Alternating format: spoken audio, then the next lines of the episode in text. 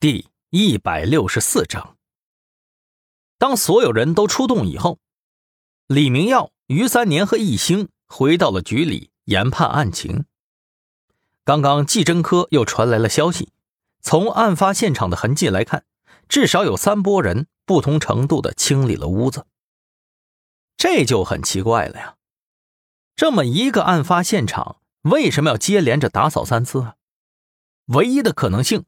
便是易兴所言的，在警方来到之前，造访过这间屋子的不止一个人。那么他们都是谁呢？是什么关系呢？现在掌握的线索太少了，很难有什么发现。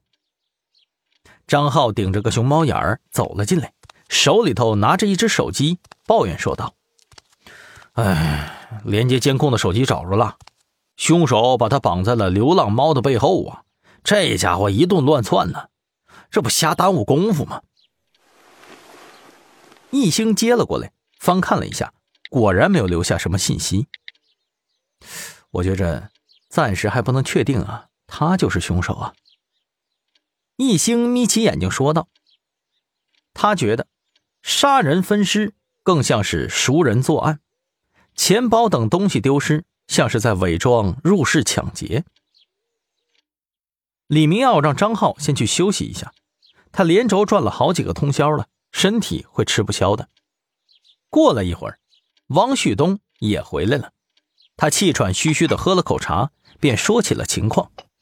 哎，那什么，于队长、李队、易顾问，呃，我们对白春红的人际关系进行了调查，发现他是单身，没有什么朋友，而根据公司同事们的证词。白春红平时在公司里头啊，可冰冷了，几乎没人搭理他。于三年想了想，开口说道：“嗯，我去找红毛，看看能不能把他当年的客人全找出来，搞不好现在还有联系呢。”汪旭东一脸苦涩，继续说道：“那个，然后啊，这个小区每天早上来收一次垃圾，这么多天过去了，现在能找着的可能性是微乎其微的。”只能看看附近的环卫工人或者邻居老人有没有什么收纸壳的习惯。他们如果翻找垃圾桶的话，兴许啊见过带血的衣物。至于下水道嘛，还在调查呢，有点困难，需要大量的人力物力。哦，对了，还有，根据邻居们的回忆啊，他们好像隐约之间听到过剁饺子馅的声音。易兴眼前一亮，哦，有具体时间吗？王旭东回忆了一下，说道：“呃，他们隔壁的老头说啊，大概是前天上午，好像砍了好几个小时呢，后来突然就停了。”易兴与李明耀对视了一眼，突然停了，尸体剁到一半，突然间放弃了吗？这怎么可能呢？莫非是有人报信儿，警察查出线索来了？易兴想了想，开口说道。根据公司的考勤记录，受害人至少有一周没有上班了。如果说他是前天一大早才被杀害的，我觉得可能性不大。而且早上环卫工人、晨练跑步的、上班上学的一大堆人呢，太容易被发现了。如果从犯罪心理学上讲，理想的作案时间一定是人少的时候。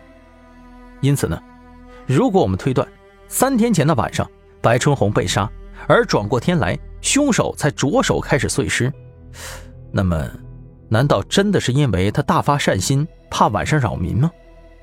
如果怕扰民，他完全有方法做到不出声的碎掉啊！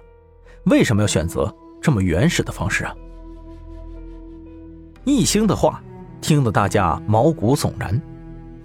汪旭东站了起来，虽然疲惫，但仍坚持说道：“嗯，我再去附近的市场排查一下。”查一查那些刀是怎么来的，如果是凶手前天买的，一定会留下线索的。行，辛苦了，效率高点。咱们现在是与时间赛跑啊！李明耀拍了拍汪旭东，让他去了。于三年也转身出去了。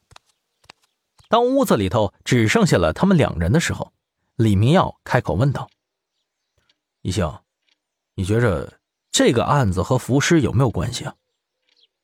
易兴摇了摇头。以现有的证据来看，还无法支持这个观点吧？再等等看吧。一兴知道李明耀想两岸并查，但现在还不是时候。就在两人讨论的时候，丁文璐又走了进来。一兴目光灼灼的看着他，有什么结果了吗？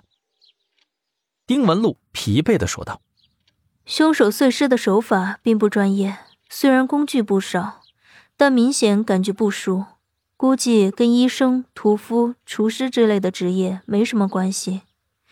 根据尸体腐烂程度，考虑活性炭和保鲜膜的影响，推断死亡时间大约是发现前六十个小时左右。”也就是大前天的晚上。还有一点很奇怪，我们按照切口形状进行复原，结果发现除了丢失的部分以外，其他部分在斩切前的姿势都很奇怪，更像是凶手刻意摆放的。什么？一星吓了一跳，只见丁文璐拿出了一张示意图，上面画出了尸体死亡时候的大概姿态。这个姿势应该持续了很久，不知道凶手在这期间干什么去了。